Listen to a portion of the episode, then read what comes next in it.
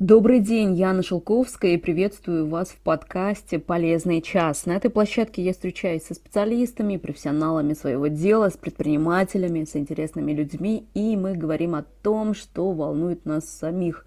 Я задаю вопросы, а гости делятся своими знаниями и опытом, чтобы вы, слушатели, могли посмотреть на свою историю с другого угла и найти решение. Подкаст выходит прямо перед Новым годом, и а это время подводить итоги. Мы не так много эпизодов выпустили в этом году, но зато, зато какие. 12 выпусков с классными, интересными людьми. Да-да-да, это не 20, и не 30, и не 120, но зато 12, а их могло бы быть и 0. И призываю вас тоже радоваться нашим, нашим классным а, эпизодам. Вернемся к нашему новогоднему эпизоду. Сейчас все подводят итоги. Кого-то это раздражает, кому-то нравится, кто-то говорит о цифрах, кто-то говорит об эмоциях, а кто-то сидит и думает, что ничего особенного в этом году и не было. Но в конце этого эпизода те, кто сидит и думает, что ничего не было, обязательно вспомнят, что достижения у них есть, потому что сегодня мы будем говорить про признание своих достижений, потому что действительно нам сложно сказать, похвастаться, рассказать про себя, рассказать, что вот 12 выпусков у нас вышло. Да, действительно, это бывает очень сложно, потому что кто-то может сказать, что хм, 12, это же не 20. Поэтому берем, хватаем все свои достижения и рассказываем о них – а сегодня у нас в гостях Екатерина Митусова, профессиональный коуч, карьерный ментор, мама погодок, научила более 500 человек открыто говорить о своих достижениях, как фасилитатор движения I'm Remarkable. 13 лет работает с людьми, покорила Google и ушла из компании ради любви. В этом подкасте Катя рассказала про работу в Google и чему она там научилась. Очень рекомендую вот эту историю послушать, потому что там как раз вот как раз про то, как научиться рассказывать про себя, почему это важно. Мы поговорили о том, почему так важно рассказывать о своих успехах и достижениях в карьере и жизни, как установки относительно своих достижений негативно влияют на наше развитие. И это очень сложный вопрос, потому что есть культурные, гендерные стереотипы, искажения восприятия в обществе относительно успехов и достижений. Только вспомните, да, я сейчас вас прошу, например, подумать про то, чтобы рассказать про себя, похвастаться, а какие вот установки у вас вылезают. Это не хвастайся, надо быть скромнее, никому это не интересно, да мне просто повезло. И это всего лишь часть истории, которую мы рассказываем сами себе относительно наших достижений. Представляете, как они нас могут тормозить. А еще мы поговорили, почему нам важно научиться признавать свои достижения. И как этому можно научиться. Многие думают, что это талант. Действительно, я тоже думала, что это талант. Я думала, что это уникальные люди, которые умеют о себе рассказывать. А это, ребята, это навык которому можно научиться точно так же, как давать интервью, точно так же, как делать презентации, точно так же, как готовить. Это просто навык, которому нужно постепенно учиться. И я вас призываю в этом подкасте послушать этот подкаст и начать движение в сторону того, чтобы хвалить себя и рассказывать о себе. Достижения не говорят сами за себя, мы говорим о них. Давайте возьмем эту цитату себе в 24 год и будем больше рассказывать о себе. Ну а я предлагаю нам быстрее начать и научиться хвалить себя. Погнали! Расскажи про себя, кто ты, чем ты занимаешься сейчас, чем ты занималась раньше. Мой любимый вопрос, э, и он, мне кажется, напрямую связан с темой нашей с тобой сегодня, про достижения, вообще как себя презентовать. Я начну в том порядке, сколько роли занимают в моей жизни, да, у меня много сейчас mm-hmm. ролей. В первую очередь я мама двоих э, парней-погодок, младшему из которых исполнилось 10 месяцев. Я карьерный коуч и ментор для сообщества для девушек Women in Tech. Я 13 лет работаю с людьми, я недавно посчитала, 8 из которых я провела в IT, в таких компаниях, как Google и Rike. Я жила в нескольких странах, училась в нескольких странах, но сейчас я в Санкт-Петербурге и строю свою независимую коучинг-менторскую практику, помогая людям обрести свободу и смелость выбирать себя в работе и в жизни. Вот, наверное, такие мои главные роли. Здесь, конечно, еще стоит отметить, там, жена, дочь, э, это тоже мне кажется, важные роли, да. Я, я пытаюсь, знаете, если не найти баланс, то хотя бы с ними со всеми договориться, это точно в голове. Отлично. Ты говорила про то, что ты работала в Google. И угу. в заявке ты тоже говорила, что там работала.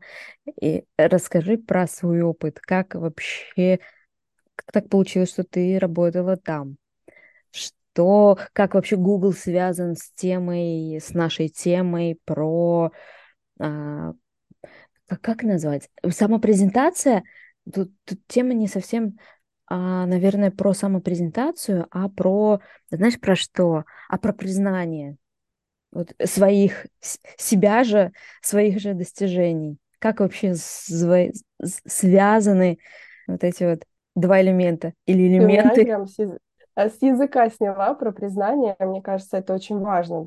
Да? Я сегодня буду много говорить, почему вообще эта тема очень сложная, почему нам внутри себя сложно признавать да, достижения, как на это влияет восприятие вообще извне, там какие-то культурные особенности. Но давайте по порядку, да. Угу. Про Google. В Google я попала практически случайно, если можно так сказать. Ну, как говорится, Подожди, подожди, подожди, подожди, подожди. Я недавно только слушала подкаст а, подкаст, и там а, тоже статистика была. А, и говорили про гарвардских, по-моему, студентов, которые попали в Гарвард.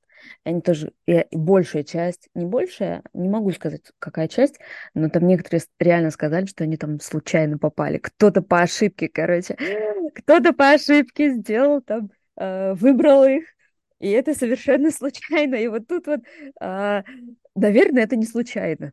Да, здесь видишь два смысла я вкладываю uh-huh. в слово случайно, да? Да. С одной стороны, это то, что я никогда не ставила себе Google целью, то есть со мной работали ребята, которые собеседовались в Google там 5-6 раз, и они хотели попасть именно в Google.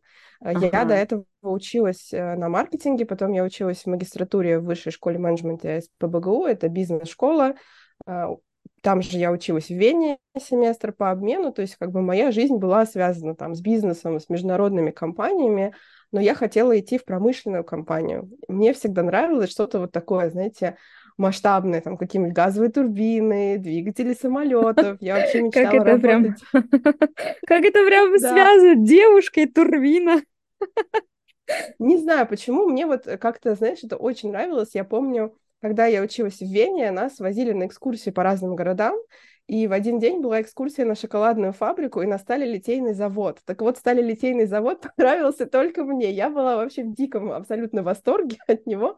То есть никогда я не планировала идти в IT намеренно. Да, mm-hmm. я участвовала в каких-то кейс-чемпионатах, а, писала там, маги- магистрскую диссертацию, вообще не связанную с IT. Ну, то есть я вот прошла этот цикл международной магистратуры, и у меня даже был офер от компании промышленный от Bosch в Москве. Я уже планировала туда переезжать, когда в группе ВКонтакте, тогда еще это был контакт, не Телеграм, одна девушка, которая училась э, в университете в моем mm-hmm. и работала в Google, сказала, ребята, у нас открыто в Дублине позиции. Ну, я, знаете, реально там в 23.59 резюме чуть ли не, с, мне кажется, даже с опечаткой я отправила резюме, и она мне написала на следующий день, что, Катя, позиция закрыта. Это, наверное, было где-то, ну вот, не помню, честно, даже месяц, но я вообще про это забыла. Думаю, ну, закрыто и закрыто.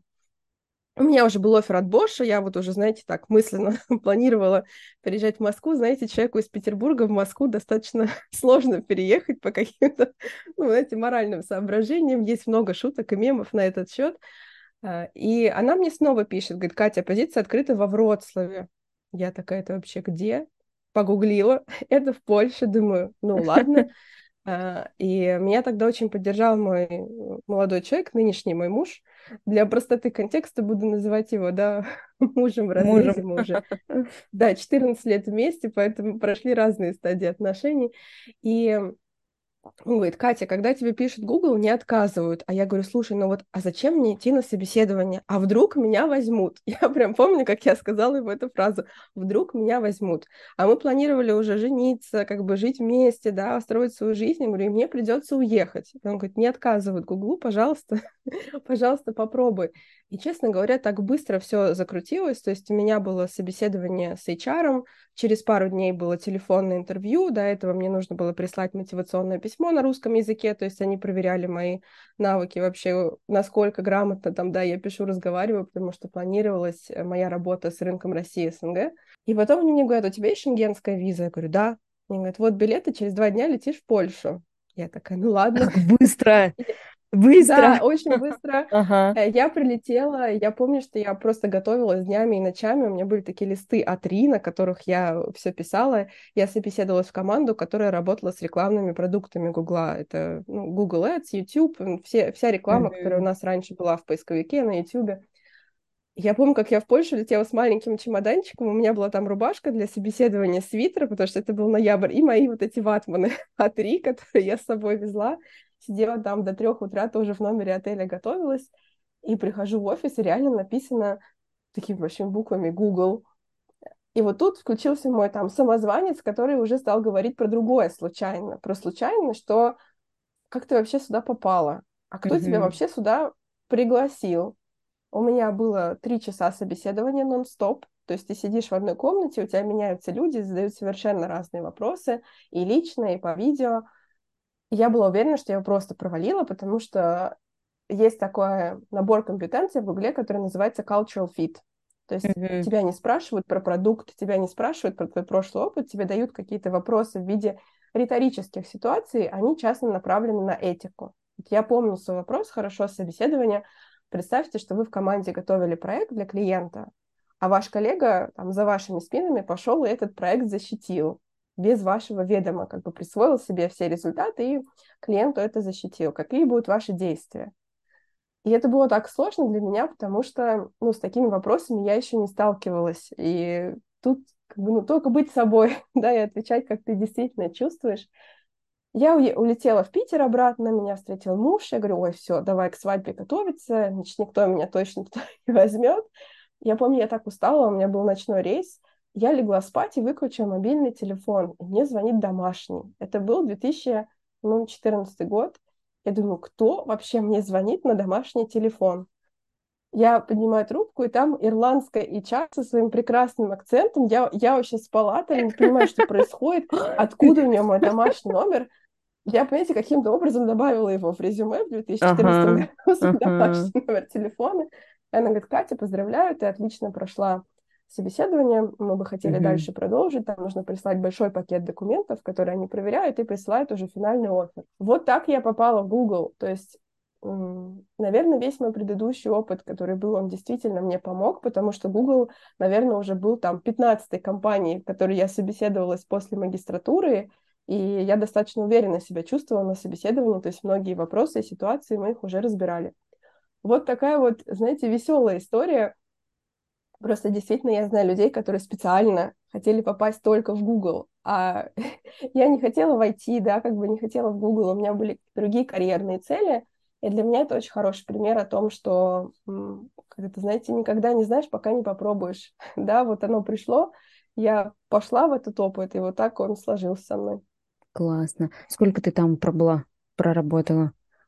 Я проработала там два с половиной года. Э, для меня это достаточно такая, знаете, история вообще карьерного взросления.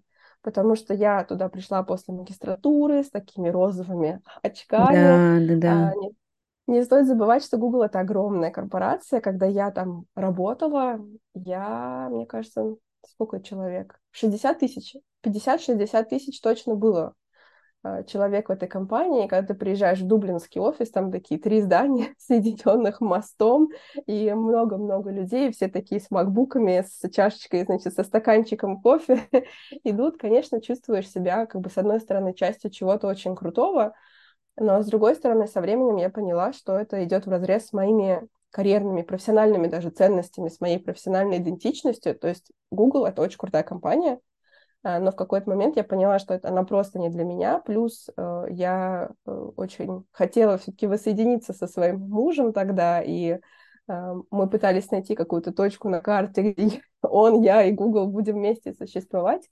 успешно и счастливо, но такое не оказалось, и вот я ушла из Гугла. И говоря про тему нашей беседы, попасть в Google для меня большое достижение, и уйти из Гугла для меня тоже большое достижение. И мне недавно, я в своем инстаграме что-то опять рассказывала там про опыт из Гугла, и кто-то мне написал, что ну сколько можно уже про это говорить, ты там не работаешь, в 2017 году я ушла. А я про себя думаю, да сколько угодно, хоть всю оставшуюся жизнь. Потому что если подумать, какой конкурс вообще на место в эту компанию, и это действительно ну, делает тебя может быть, на какое-то время частью чего-то очень-очень крутого, э, большого, возможно, для кого-то даже недостижимого. И я стараюсь это достижение не обесценивать для себя никогда.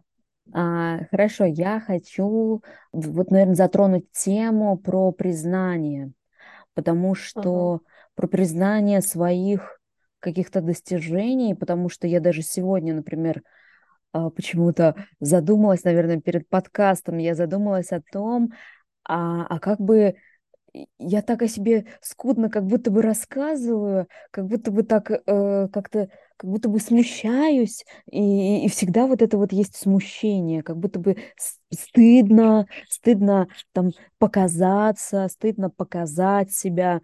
И мне кажется, это очень часто встречающаяся такая проблема большая, как в найме, так и не в найме. То есть э, не хочется и прям закрываться, и не хочется слишком кричать.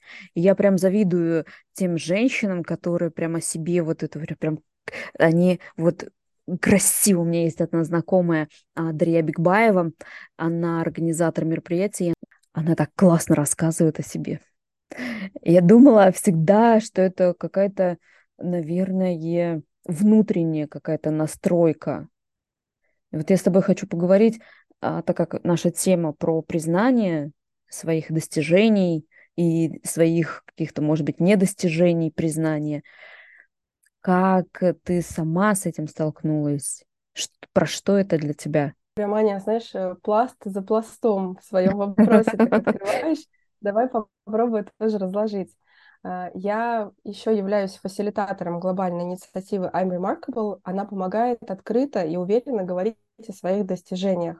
Эта инициатива была создана в Google в 2016 году Э, такой fact, когда я работала в Google, я не знала вообще, что есть такой тренинг, э, а потом уже, когда я ушла и сама стала участницей этого тренинга, я поняла, насколько он значим. В чем суть uh-huh. тренинга? Вообще, как он был создан и почему мы сейчас про него говорим в контексте достижений? Э, две девушки из Гугла, Анна Вайнер и Анна Запятачини, в 2016 году поняли, что очень мало женщин в Гугле, которые открыто говорят о своих достижениях и номинируют себя на промоушен, продвижение да, по карьерной лестнице. В Гугле есть система, когда ты сам себя номинируешь, то есть тебе нужно расписать свои успехи. А, не твой менеджер приходит и говорит, давай-ка мы тебе зарплату повысим, да, и дальше будешь там продвигаться. Ты должен сам продвигать. Это сначала была инициатива внутри компании, но потом две Анны очень быстро поняли, что, во-первых, это не только проблема Гугла, это не только проблема девушек, это проблема всех наименее представленных групп.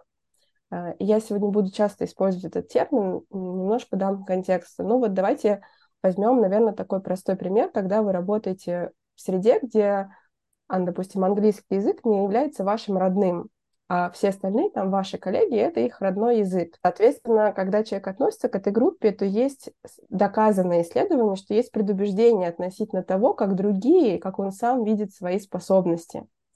И вот инициатива I'm Remarkable, которая сейчас вообще вышел из Гугла, потому что уже полмиллиона человек были участниками тренингов, это такая мировая инициатива, и создали отдельную вообще некоммерческую организацию, которая занимается только I'm Remarkable, вот этими тренингами, обучением фасилитаторов по всему миру. Это сейчас я чуть-чуть да. да, загуглила. Это инициатива направлена на умение женщин заявлять о себе и своих достижениях, как в карьере, так и в жизни в целом. Ну, чтобы понимание было вообще, угу. про что это. Ну, в общем, можно загуглить и посмотреть. Угу. Сейчас э, начинаю как артишок твой вопрос mm-hmm. открывать, почему-то мне такая картинка пришла. про то, что это какая-то внутренняя установка. Я тренинг веду уже четвертый год. На моих тренингах было 500 человек от Австралии для Калифорнии. То есть я для разных культур проводила. Угу. Тренинг очень интерактивный. Мы много разговариваем. А я слышала много очень разных историй.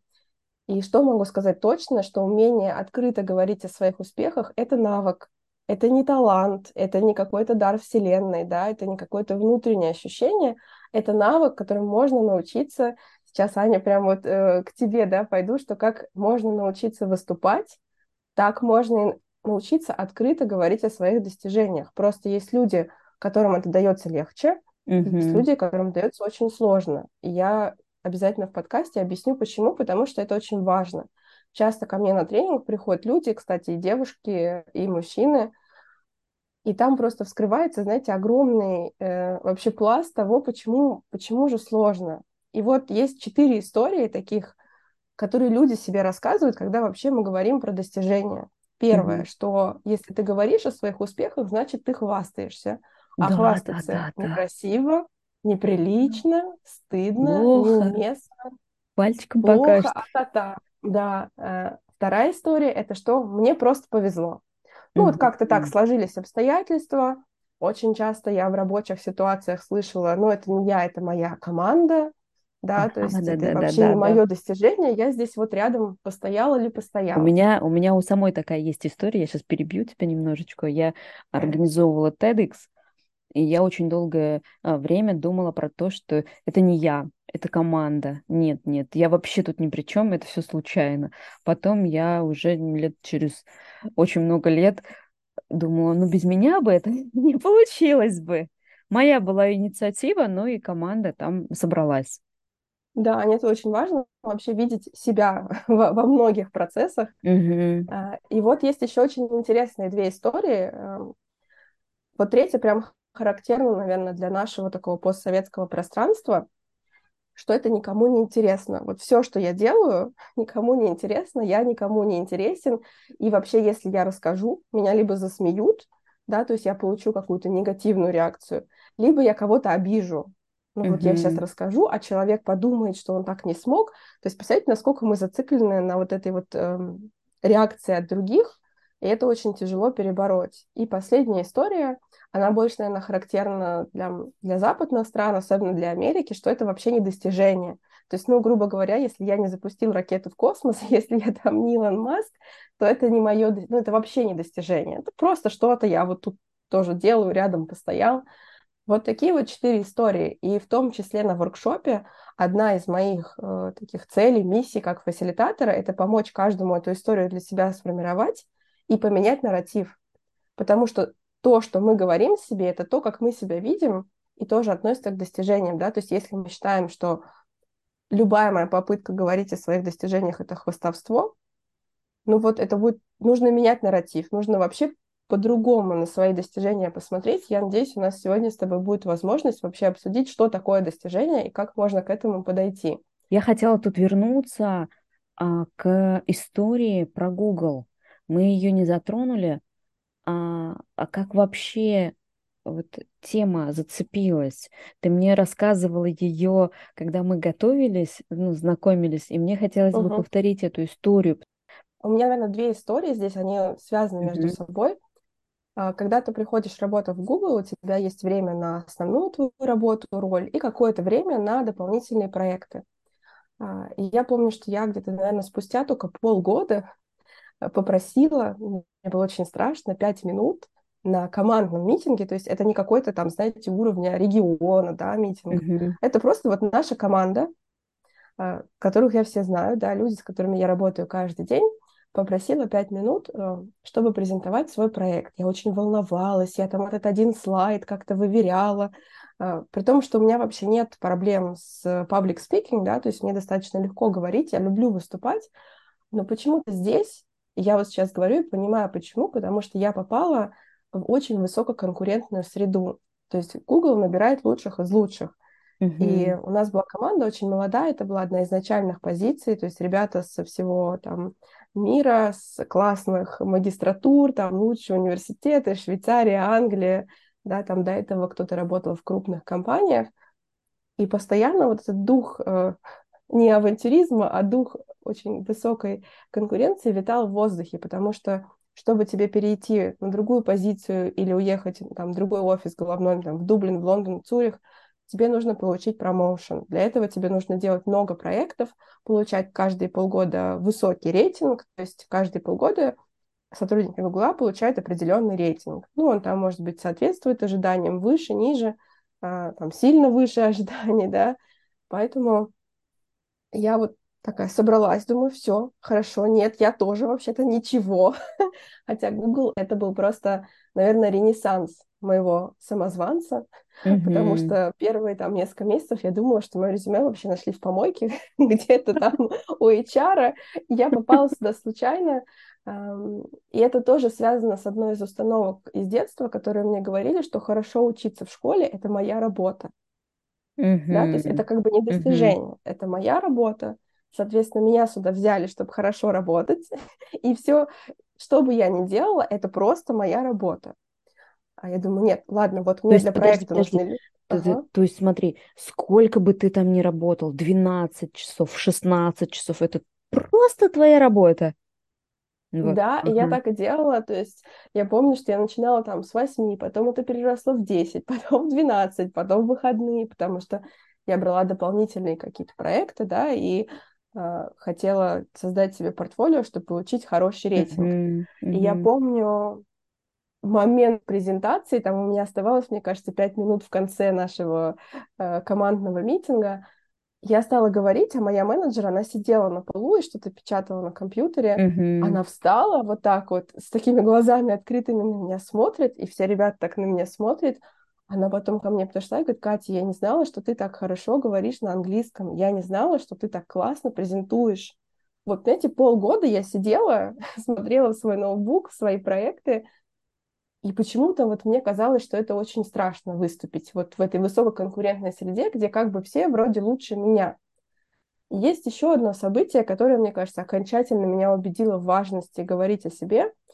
Я вот делала все эти проекты, я много работала, я выгорала, а вокруг меня были люди, которые писали имейлы про свои проекты, да, на весь там регион, на всю команду, которые выступали на разных митингах разного уровня. Я сидела и прям бесилась. Вот я помню свое чувство, что я бесилась. Я думаю, я тут сижу, вообще зашиваюсь. Откуда у них время ходить о себе рассказывать? Что mm-hmm. это за выскочки? Я вот прямо сейчас говорю, понимаете, у меня такие флешбеки из того времени. Как это меня все бесило, раздражало. И в какой-то момент я получила не очень хороший рейтинг. Ну, то есть mm-hmm. он был средний, не тот, который я ожидала с количеством работы и вообще сил, которые я вкладывала. То есть, подожди, подожди, то есть ты, ты много-много работала, злилась, пахала, но получила рейтинг не такой, какой ты ожидала, ниже.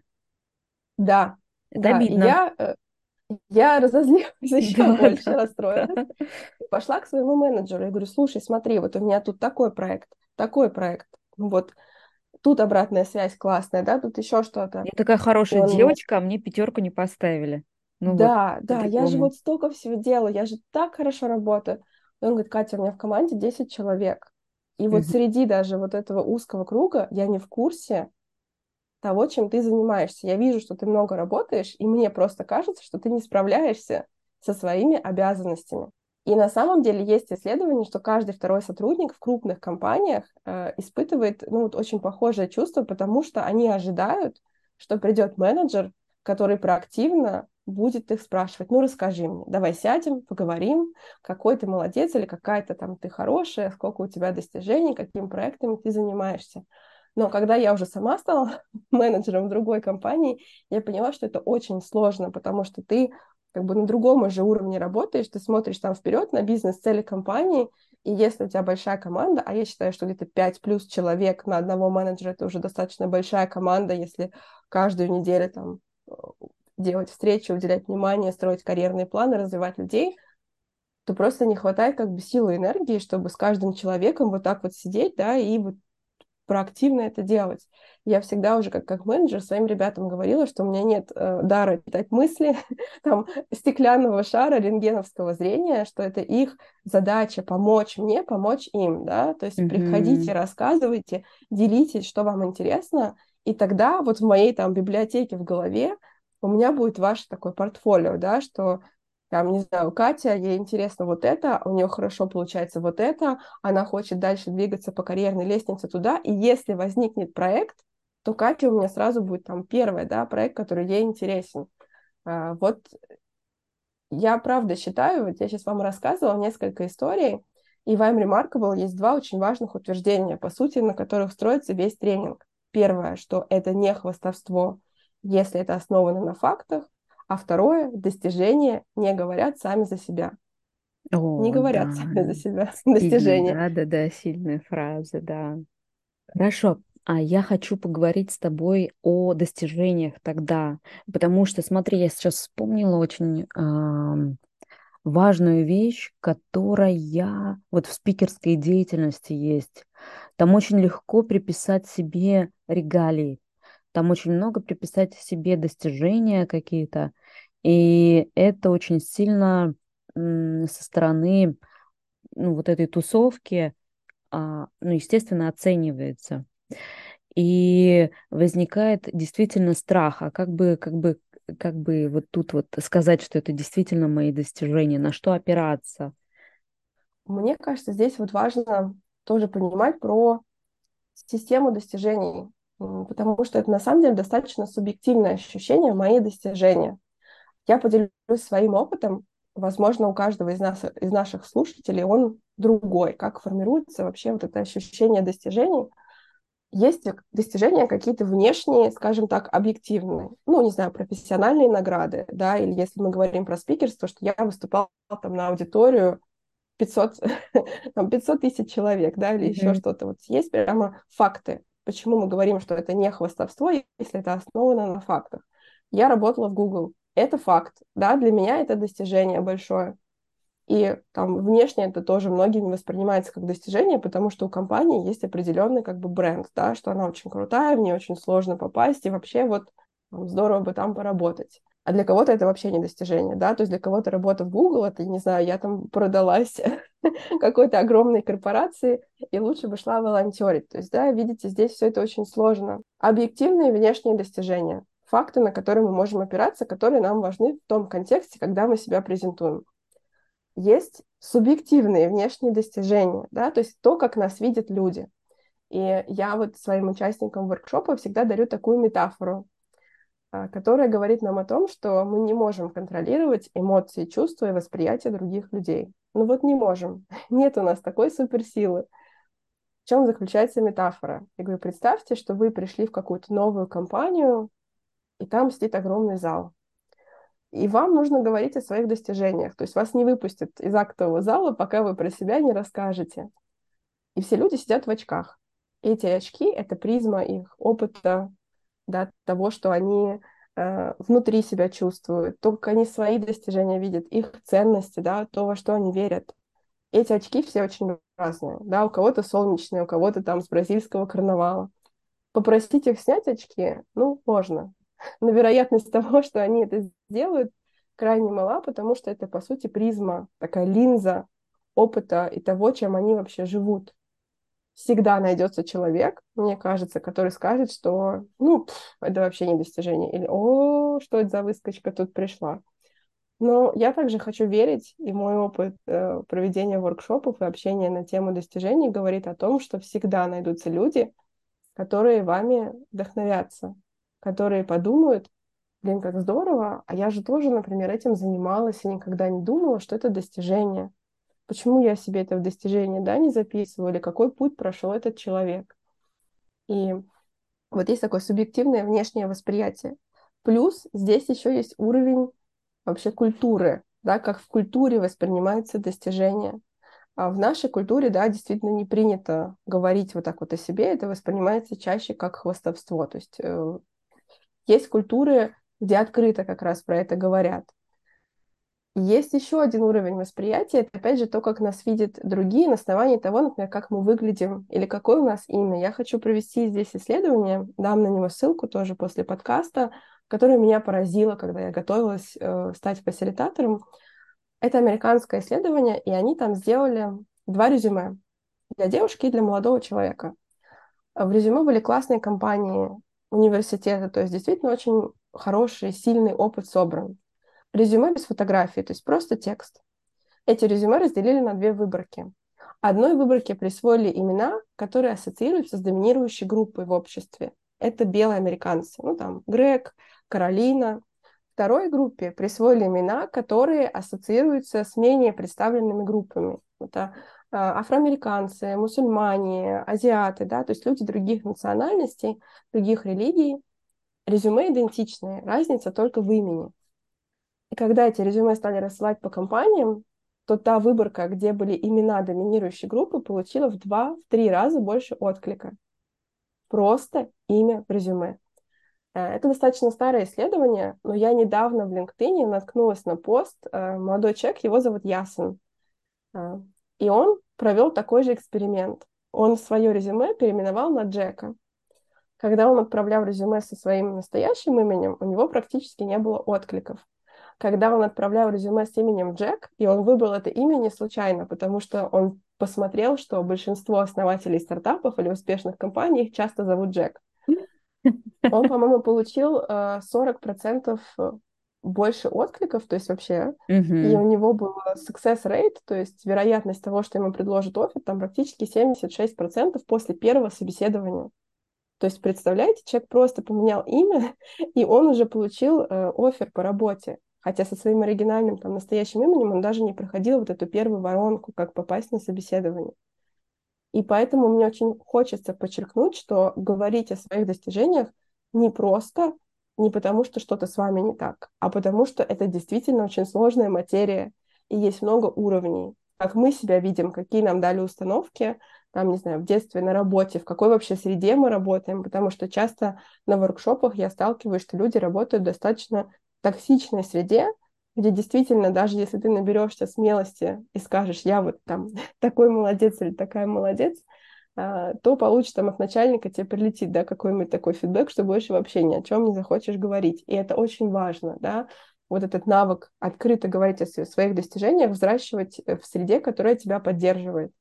И мы вот на воркшопе как раз этим и занимаемся, да, что мы встречаемся, создаем такую поддерживающую атмосферу, исследуем и начинаем говорить о своих достижениях. Несколько уровней, а, не знаю, мне кажется, я не совсем ответила на твой вопрос, но мне просто важно было сказать, что есть факты, есть внешнее восприятие, есть внутренняя оценка достижений, и есть еще то, как нас видят другие. А, есть тоже несколько исследований, мне кажется, здесь э, важно будет сказать об одном из них. Среди рекрутеров было оно проведено, что когда приходит э, человек из доминирующей группы, часто это белый мужчина, у него есть такой ореол в восприятии, вот такое неосознанное убеждение у, у людей, кто с ним общается, что у него уже очень большой потенциал. Mm-hmm. То есть он принадлежит к доминирующей группе, у него большой потенциал. То есть ему не нужно приносить какое-то доказательство, что он молодец и свои достижения. Если приходит там женщина, например, или человек э, другой национальности, расы, то им необходимо для рекрутеров принести доказанный список того, что они действительно могут. У них нет вот этого ореола большого потенциала. То есть представляете, насколько вообще сильны бывают эти предубеждения там на уровне вообще культуры, общества, да, компании, рабочей среды, как нас видят другие. И мне, наверное, здесь тоже важно подчеркнуть, что это не должно вас останавливать. Важно про это знать, важно иметь это в виду, но это ни в коем случае не должно вас останавливать от того, чтобы научиться говорить о своих достижениях, потому что есть большой риск остаться незамеченным. Особенно в рабочей среде, да, что найдется коллега, который начнет говорить о себе, а вы делаете в три раза больше, ну, как было со мной, да, и тот коллега получит какие-то, не знаю, промо, привилегии, повышение к зарплате, а вы так и останетесь вот со своими проектами, о которых никто не знает, потому что достижения сами о себе не говорят. Тут очень, знаешь, на... по, по ощущениям могу сказать, мне кажется, что мы чаще всего утопаем в каких-то мыслях про то, что какие же мы не идеальные, что не рождены такими хорошенькими, а, и, и, нас не видят такими хорошенькими, хорошенькими, а, такими умными, такими работающими. И очень хорошая мысль, которая закралась у меня про то, что а, действительно это можно взять, разобрать по кусочкам и научиться очень много сейчас говорят про проявленность, окажется, что проявленность это вышел там в прямой эфир и что-то рассказал, или вышел на сцену, что-то рассказал. А это в первую очередь, наверное, научиться видеть а, себя, признавать, а потом уже говорить, научиться.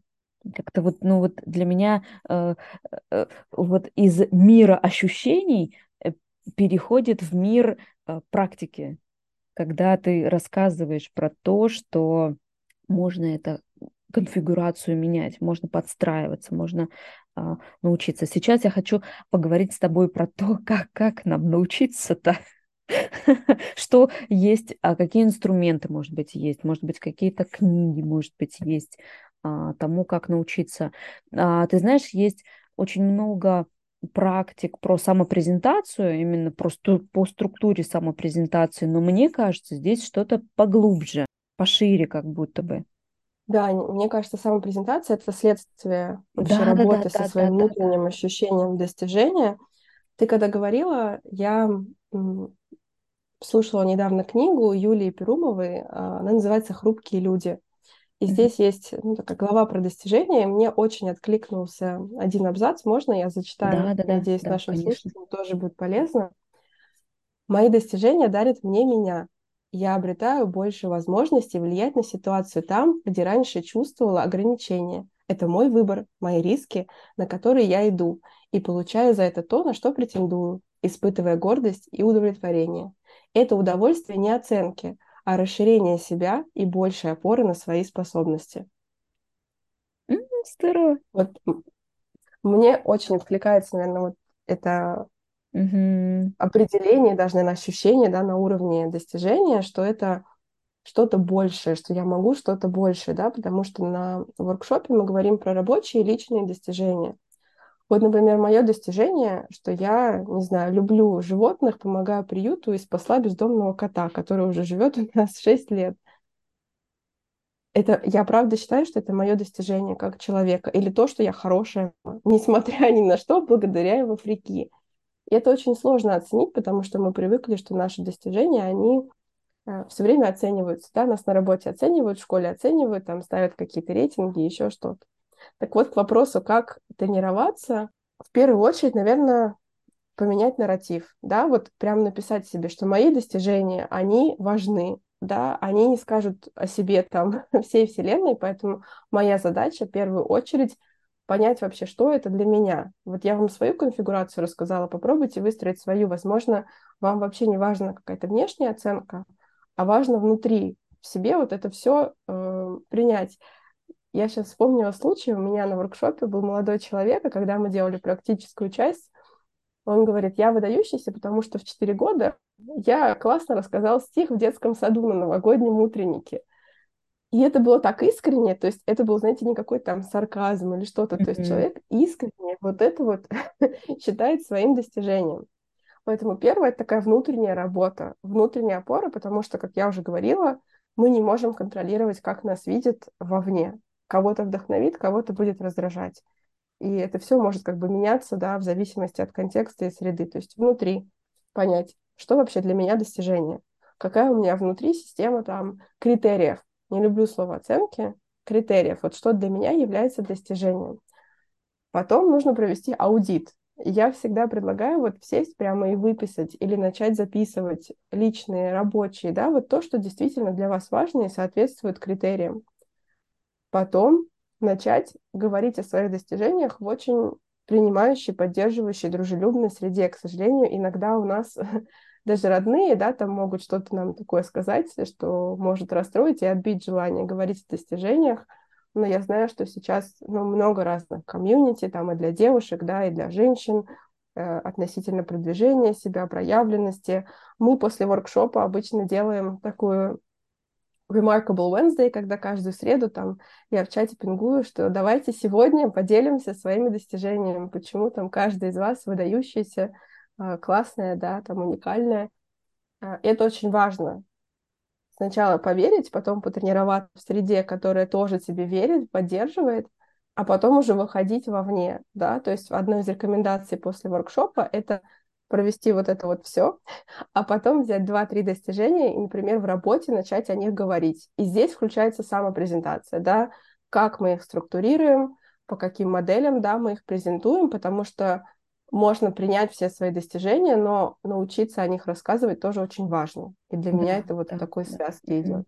Угу. Наверное, я этот процесс вижу так, он может быть еще глубже, да, э, вот кто-то работает с психологом относительно этого, да, что вообще там я там, тотальный какой-то синдром самозванца, это все не мое, и вообще там я всю жизнь никогда не хвастался, о себе это не рассказывал. Кто-то работает с коучем, да, ко мне тоже часто приходят люди, которые, ну, пытаются найти вообще в себе эти достижения и выстроить внутренние опоры, чтобы дальше двигаться вот туда, туда вперед, куда они хотят, вот построить для себя какой-то какой-то, вот знаете, фундамент, что я вообще столько уже сделала или сделала, мы часто забываем, даже что мы там на прошлой неделе делали, да, если говорить там в разрезе даже пяти лет, это все забывается.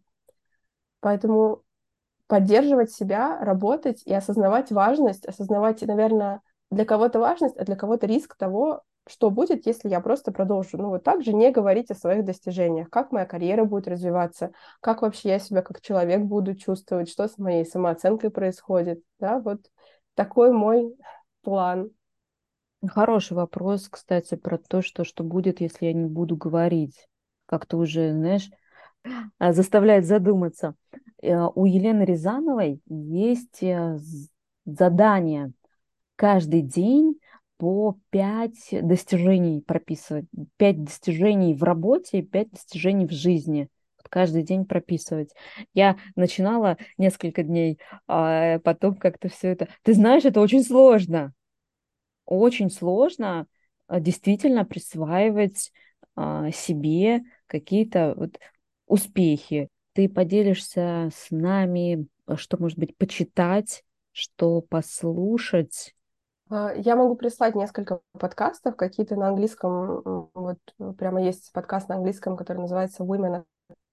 И там вообще говорят много о том, как женщинам как раз проявляться и говорить о себе. Я пришлю сайт, который как раз рассказывает э, про то, что есть определ... очень большой разрыв между тем, как мужчины говорят о себе, да, как женщины о себе говорят, э, и парочку статей, вообще почему это важно, да, то есть какие-то конкретных, наверное, книг я не дам, потому что это все очень индивидуально, да, то есть это собирается из разных источников, но вот я прям сделаю подборку и поделюсь со слушателями.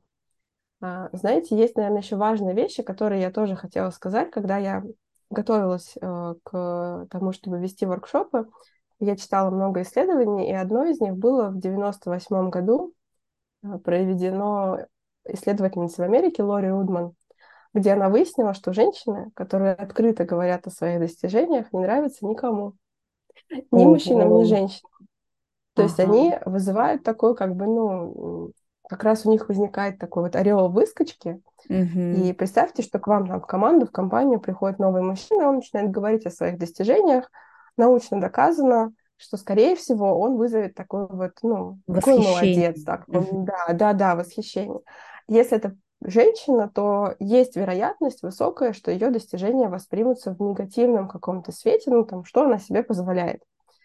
И мне кажется, очень важно вообще, когда ты видишь человека, который открыто говорит о своих успехах, он может вызывать у тебя разные чувства. Ну, у меня тоже, вот сколько я веду воркшопы, у меня тоже иногда бывает, особенно, знаете, там, социальные сети, я заработала там 3 миллиона за 20 минут, и вот это вот все, да, какие-то такие вещи – я всегда думаю, что, возможно, там был очень сложный путь вот к такой открытости, да, понятно, что можно долго дискутировать, это там придуманная какая-то история, да, это факты, это вообще там, не знаю, ложь, э, что, что вот это такое, но мне всегда очень помогает быть, наверное, вот как на своей стороне себя поддерживать в процессе, так и думать, а что этот человек действительно вот прошел, чтобы так открыто говорить о своих успехах. И вот держать в голове, что существует много предубеждений, мы тоже можем попадать в какие-то ментальные ловушки, когда видим других людей, да, какие-то свои убеждения, установки, мы тоже ходим в своих очках,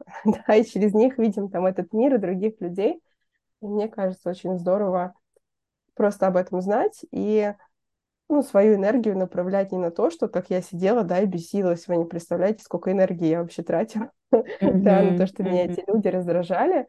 А сказать, ну вот да, они так делают, э, наверное, они там, не знаю, у них может легко получаться, может сложно.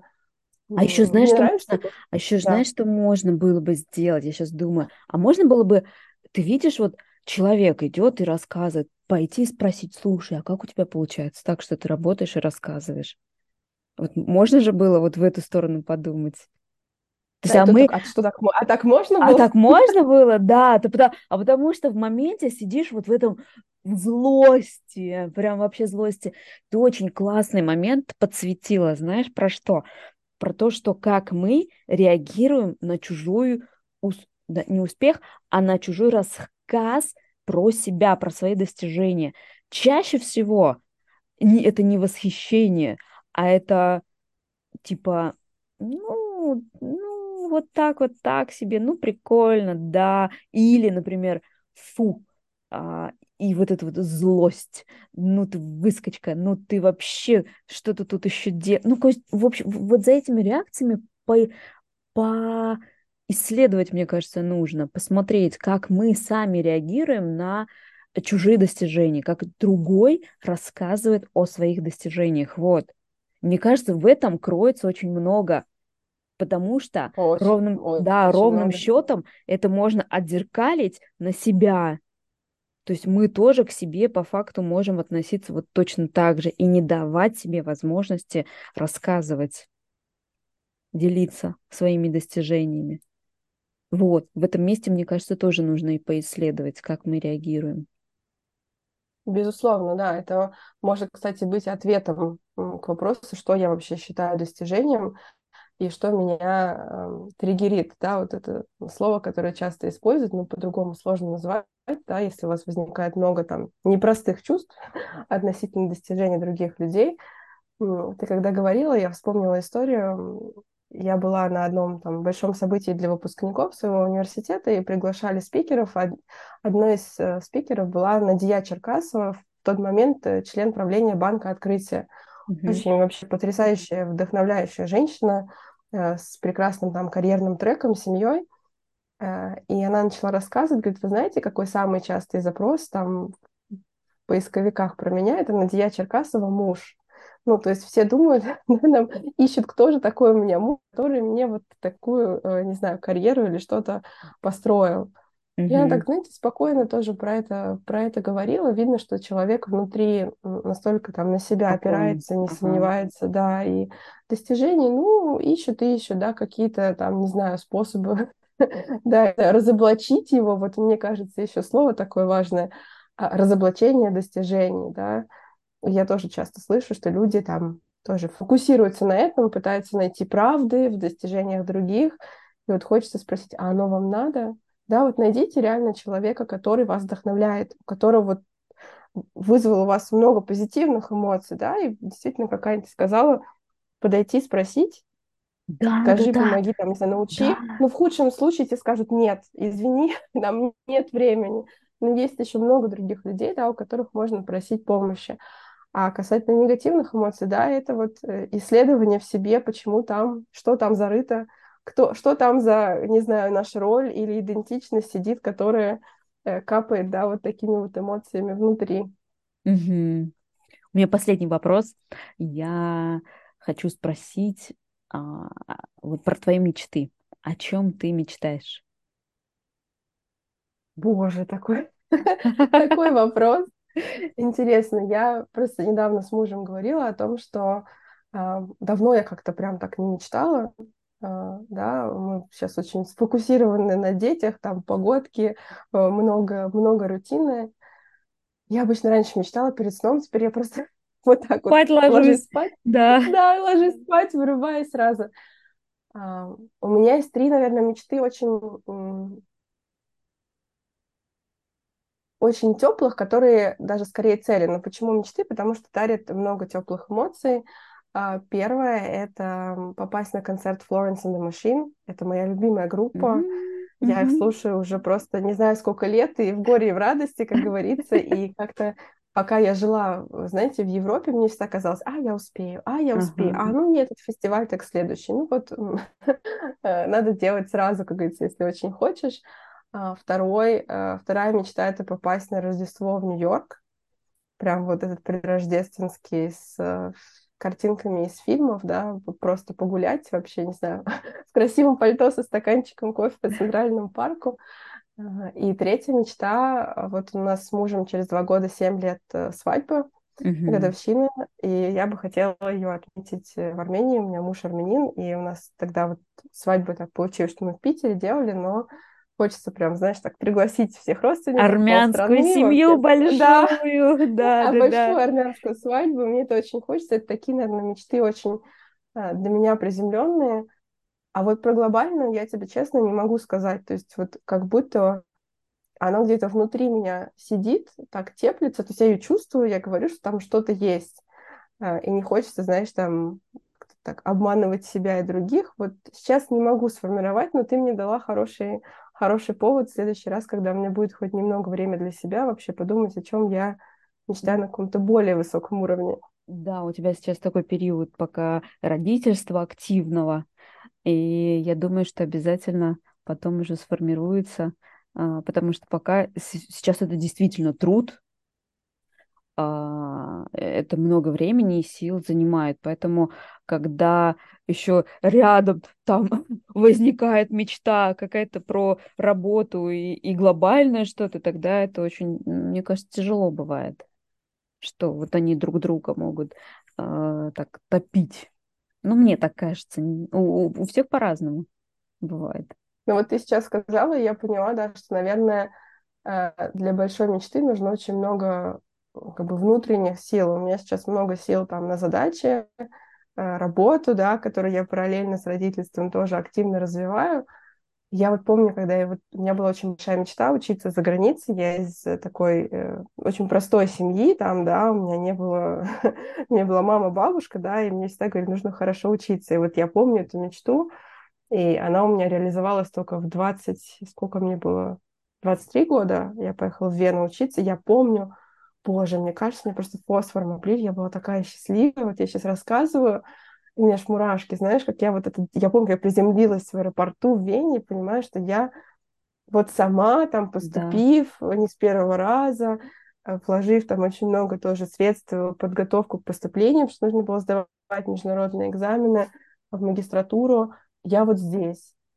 И тогда это была очень большая мечта. Прям вот мечта-мечта, знаешь, когда тебе кажется, что она очень там недостижимая, а потом она сбылась. Или там тоже в Нью-Йорк попасть. Мне казалось, что я вот ну, девочка из э, малообеспеченной семьи, из рабочего района Санкт-Петербурга, но вот там точно никогда не окажусь.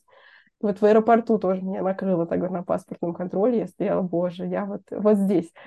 Что-нибудь такое тоже, а, наверное, для себя поискать, хотя у меня сейчас нет чувства, что я что-то не могу. То есть у меня как-то есть вот за эти годы сформировалось ощущение, что я очень много что могу, как будто нет ничего недостижимого. Вопрос, что мне важно, да, вот мечтать не из принципа, да, что это что-то недостижимое, а из принципа вообще, что мои ценности, там, не знаю, мой ресурс, моя Хочу, текущая там, вот это вот хочу, наверное. да, да, да, хочу, а, могу, и что мне принесет какой-то вот другой уровень, наверное, чувств. Вот как с достижением, да, я вышла там на новый уровень, а здесь какой-то другой уровень чувств и ощущений. Здорово. Спасибо, что поделилась. Спасибо за время. И все на Спасибо, этом. да, за Да. приглашение.